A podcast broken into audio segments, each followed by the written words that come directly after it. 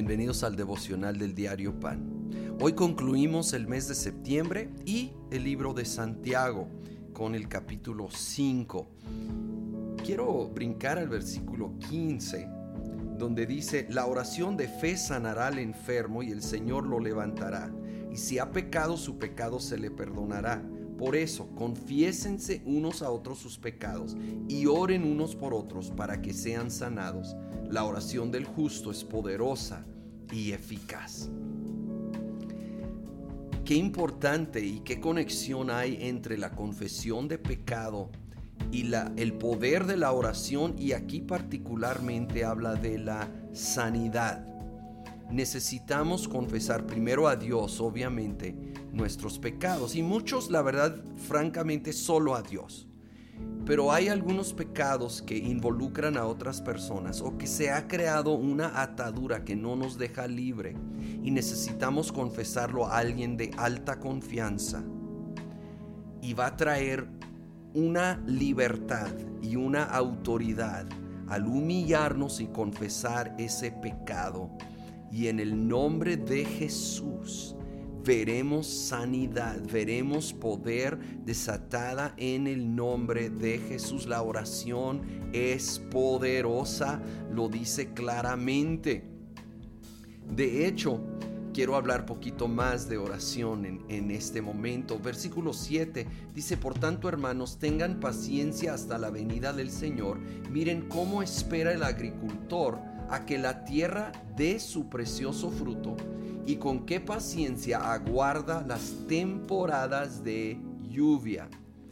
Hay temporadas. Obviamente aquí usando el paralelo de la agricultura, el campesino está arando y preparando la tierra, sembrando la semilla y luego tiene que esperar con paciencia la temporada de lluvia. Pero obviamente aquí lo está aplicando a cuestiones espirituales. Quiero Ah, antes de comentar, leer versículo 17. Elías era un hombre con debilidades como las nuestras. Con fervor oró que no lloviera y no llovió sobre la tierra durante tres años y medio. Volvió a orar y el cielo dio su lluvia y la tierra produjo sus frutos. Nos da el increíble ejemplo de Elías y nos dice que él tenía debilidades como las nuestras. A veces pensamos que sí, Dios contesta la oración, pero solo de los casi perfectos, super santos o qué sé yo. No, los grandes héroes de la fe tenían debilidades y luchas, de hecho la Biblia narra muchas de esas debilidades y sin duda aún había otras. Como nosotros tenían sus luchas, pero oraron y en este caso Elías oró con fe por transformación en su nación y Dios detuvo la lluvia por tres años y medio. Y luego era tiempo ya de romper con esa sequía. Había llegado quebrantamiento hasta cierto punto.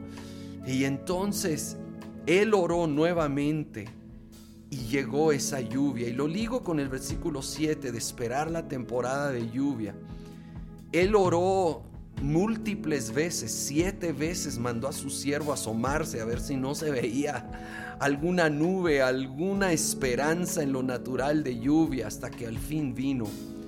Yo no sé qué estás viviendo hoy, pero hoy es tiempo no de desánimo, es tiempo de persistir en la oración, de creer en Dios para cielos abiertos, para lluvia del Espíritu Santo avivando nuestras vidas, nuestros seres queridos, nuestra nación, como en el caso de Elías.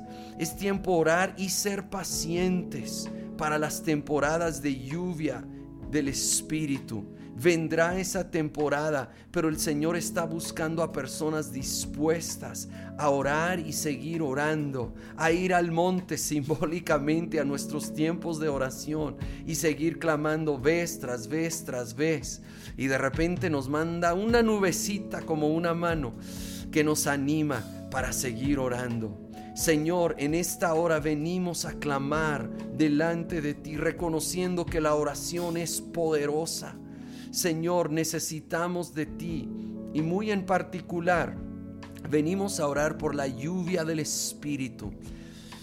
Señor, un mover poderoso del Espíritu Santo, un derramamiento desde el cielo de tu poder, de tu presencia, trayendo avivamiento, verdadera transformación, cosecha de almas, transformación de vidas, transformación de relaciones, sanidad de cuerpos, de mentes, de relaciones, de emociones.